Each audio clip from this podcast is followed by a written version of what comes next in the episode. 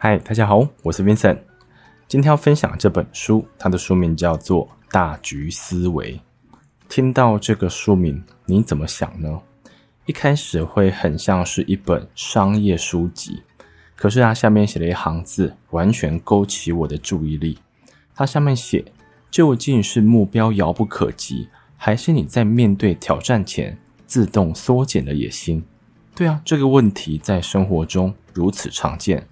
可能是我们收到一个从未尝试过的位置或是任务啊，今天可能主管要帮你升迁到主管职，然后呢，这样子尝试，你觉得究竟自己可不可以胜任？这样子的疑问，可能在你早上、晚上睡觉的时候都在想。这个就是这本书的核心。然后写这本书的人呢，他是一个行为科学的专家，他现在正在。伦敦政经学院任教，而他自己呢，就是这个大局思维的受益者。怎么说？这件事情发生在很多年前，那时候作者他叫做葛雷斯，他刚进到这个伦敦政经学院任教，那时候他的职位叫做助理教授。他大概就工作了半年之后，他找到了一个所内非常受人敬仰的老教授，他去跟这个老教授。谈论自己的职业发展，他问这个教授说：“你觉得我什么时候可以被升迁为资深助理教授？”结果这个老教授竟然这样回答：“他说大概五年吧，而且应该不会这么顺利。”就是这个回答让作者的心都凉掉了，因为他从来没有想过，原来自己在他人的心目中或是眼前，竟然这么没有能耐。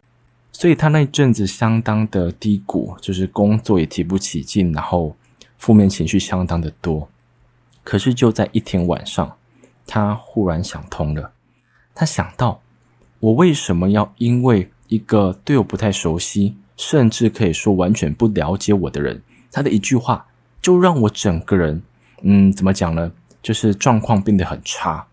所以他隔天起来之后，他分别找了三个教授。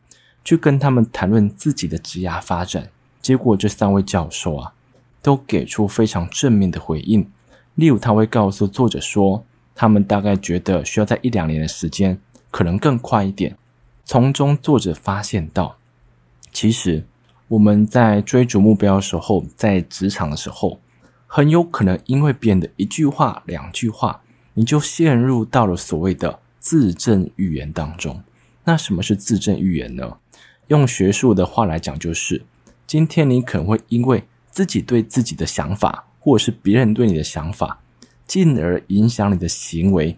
后来你的行为刚好塑造你变成那个想法。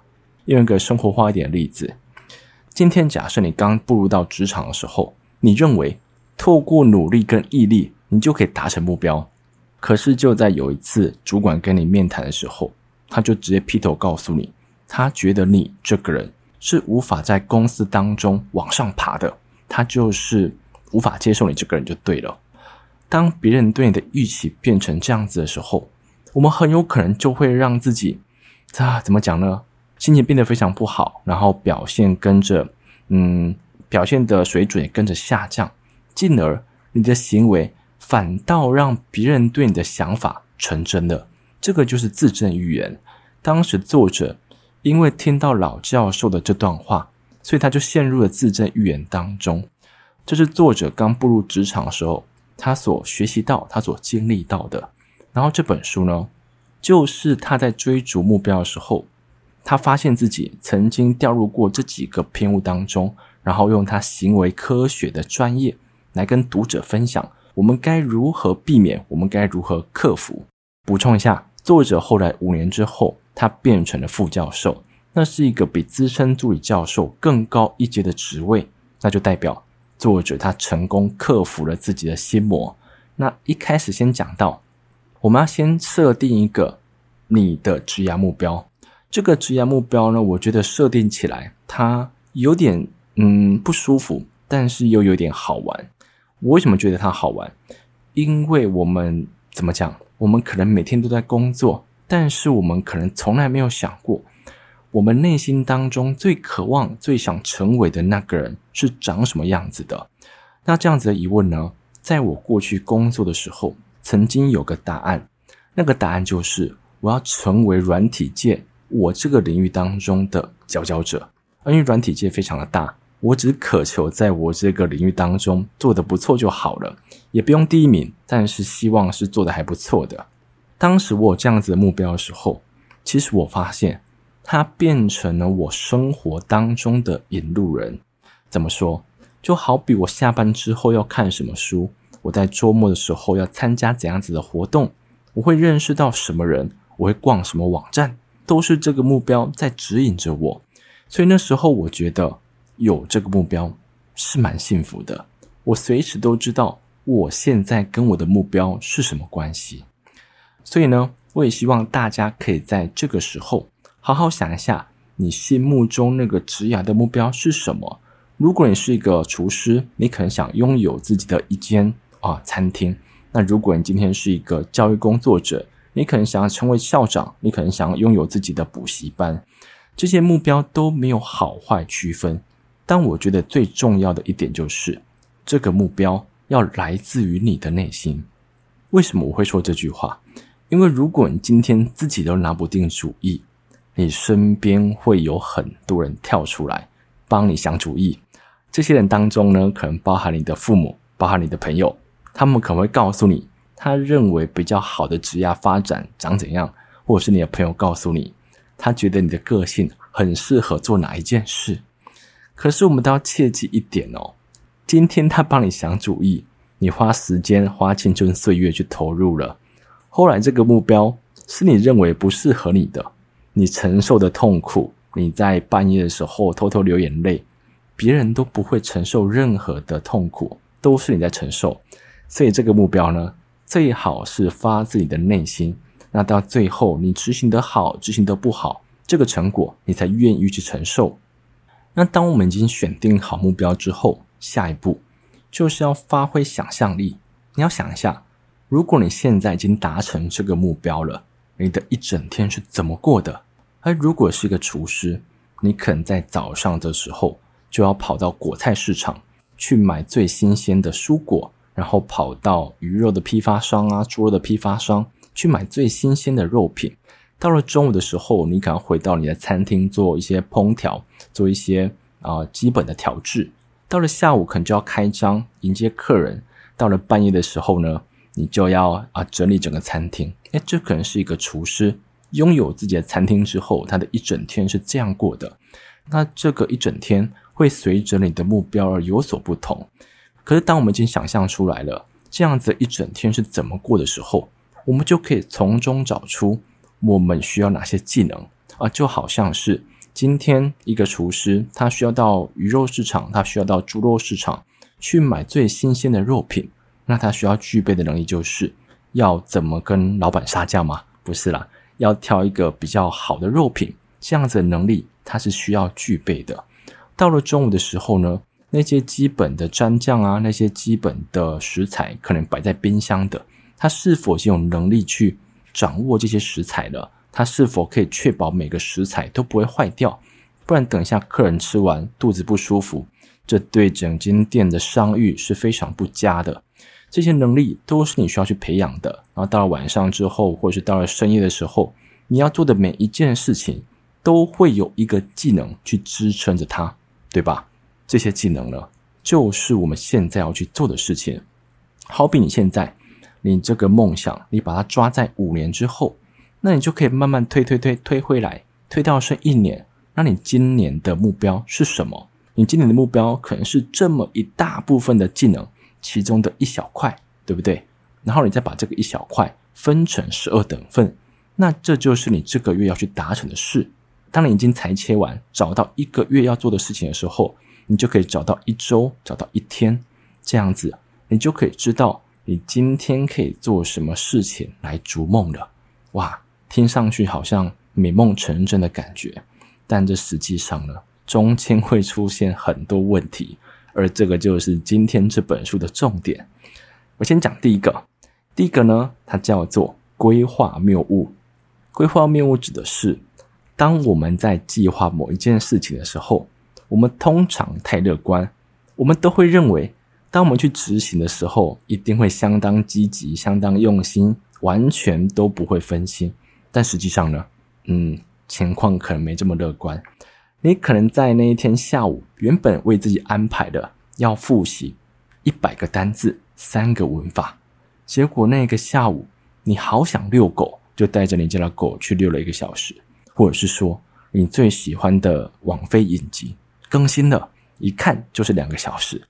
哦，所以你会发现哈、哦，每次你所规划的跟你实际执行的，会有一长段的落差。这样子落差长久累积下来啊，会让你非常丧志。就是你每天睡前看着你的日程表，跟你实际完成的这两个一做比照，你就会开始怀疑自己今天到底干什么去了。所以要去确保这样规划谬误不会让你的信心全部丧失，我们就可以采取书中讲的一个方法。就是把你原本预计时间的那个时间段乘以一点五倍。如果你原本计划看一本书的时间是四个小时，那你之后呢，就把它设定成六个小时。当你开始执行之后，你可能会发现六个小时对你来说太长了，你可能只需要五个小时就可以了。那你就可以慢慢的去调整这个倍率，调整到适合你的数值。这个就是书中所讲的第一个方法。那第二个方法呢，我觉得它更有弹性一点，就是当我们下一次在规划某一件事情，好比你今天规划你早上三个小时就是要去学 SEO 搜寻引擎优化的课程，花三个小时把它读完。可是你在规划的时候，你其实可以把它分成不同的等级，好比高等级，它就是复习完三十页，配合两种工具。那中等级呢？就是看完二十页，配合一个工具。那低等级呢，就是看个十页，然后不用看任何工具。为什么要这样设计？因为我们的每一天不可能都过得顺风顺水，有时候你的心情就是不好，有时候你的身体状况差，有时候你就什么事都不想做。所以预防这样子的情形发生啊，我们在规划事情的时候，可以把它分成三个等级。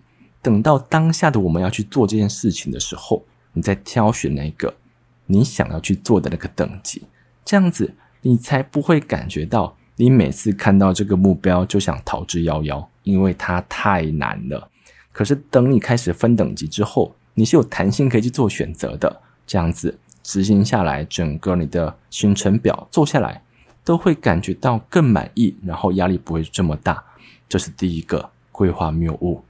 第二个呢，就是当我们在追逐我们的目标的时候，一定会遇到挫折。那当遇到挫折的时候怎么办？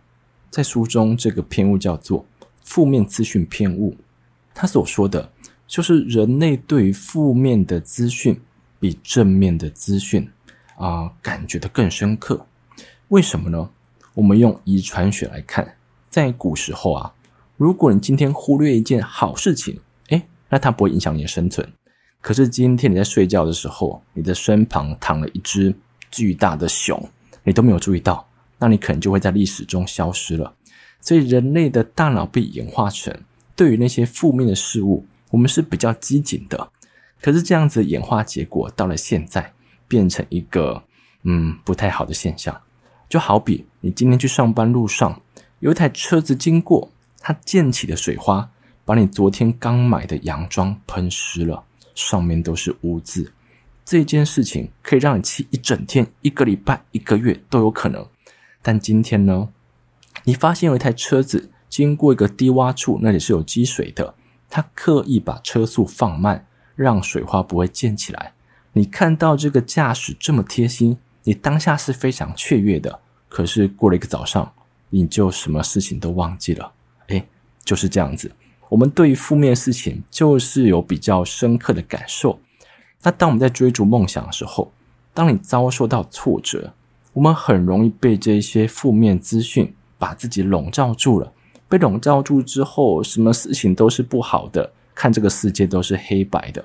那这样子的状态是无法让你打一个长久战。那我们该怎么做呢？书中讲了一个非常温暖的做法，那就是。我们要去主动的搜集正面资讯。怎么主动搜集？最简单的办法就是在睡前，你花个五分钟想一下，今天有没有什么事情特别令你觉得需要去感谢感恩的？这些事情可能是非常微不足道的，可能是你在排队的时候，你旁边的人告诉你说你的包包没有关好，诶，就这么小的事情，或者是说你今天听到某一个人的赞美，这个赞美让你非常开心，就是这么一点点小小的事情，你把它回想一下，你就可以去主动搜集这些正面资讯。因为如果你不刻意回想，不刻意去搜集的话，这些正面资讯带给你的影响一下子就被淡忘掉了。可是那些负面资讯呢，却一直卡在你脑海里。这种感恩的做法，它当然也有复杂的版本。你可以去买一本感恩笔记本，它就是一个空白笔记本。你每一天都要写下五项你想要感谢的事情。这五项呢，你就可以好好思考，今天到底有什么事情。你特别开心、特别想感谢的，把它写下来，然后日积月累，这本感恩笔记本就会非常的丰富。你在有一天心情比较不好、比较低谷的时候，再去翻看这本书，它就可以让你感觉到，其实，在追逐目标的时候，即便是这么辛苦、这么的不好受，但在生活当中，仍旧有这么多好事伴在你身旁。光是这样子的情绪。就有办法支撑你继续往前走了。这是关于负面资讯偏误我们可以去做的事情。然后这本书呢，我就分享这几个偏误给大家。我想讲一下这本书我的感想。其实这本书我在决定要不要看的时候是有点挣扎的，因为职涯的书籍我总觉得嗯大同小异的居多。可是这本书我在挑选的时候，我看到了这本书的作者。他是一个行为科学专家。接着他又讲到，这本书很多内容都是出自于他的专业，所以我就觉得，如果用行为科学的角度来解释职涯、解释追求目标的话，那肯定是相当特别的。后来我就把这本书看完，我发现它实际上是非常不错的。我可以说这本书工具占一半，励志占一半。所以我觉得你在看这本书的时候，要把自己的心态调整成，其实这本书就是作者在他的职涯当中，他是如何一步步往上爬，把它撰写成书，只是中间补上了他的专业领域而已。这就是这本书我的感想。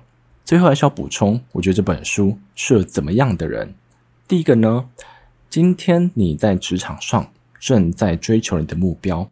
可是，在追求目标的时候，你可能常常遇到某些挫折，或是总是被绊倒。我觉得这本书，它会给你些许工具，告诉你哪些行为上的偏误，你可能可以让自己好过一点，或是可以放过别人。因为别人呢，他会有他自己的偏误，但他可能把他的偏误丢到你身上。